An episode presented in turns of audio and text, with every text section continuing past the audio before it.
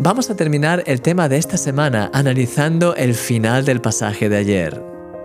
Jesús concluyó diciendo, Así alumbre vuestra luz delante de los hombres, para que vean vuestras buenas obras y glorifiquen a vuestro Padre que está en los cielos.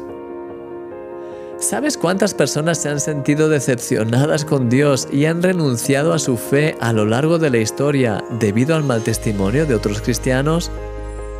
Eso es tan triste. Es por ello que es importante que oremos, mi querido amigo, para que tú y yo nunca nos convirtamos en piedras de tropiezo para los demás. Hoy, sin embargo, quiero terminar el análisis de este pasaje enfatizando precisamente lo contrario. Cuando nuestra vida brilla con el amor genuino de Dios y buscamos bendecir a las personas que nos rodean, algo empieza a ocurrir en ellas. En lugar de alejarse de Dios, se sienten atraídas a Él. En lugar de estar enfadadas con Él, empieza a surgir en ellos un deseo de conocer a Dios. Querido amigo, tu vida puede convertirse en un punto de encuentro con Dios para las personas que te rodean.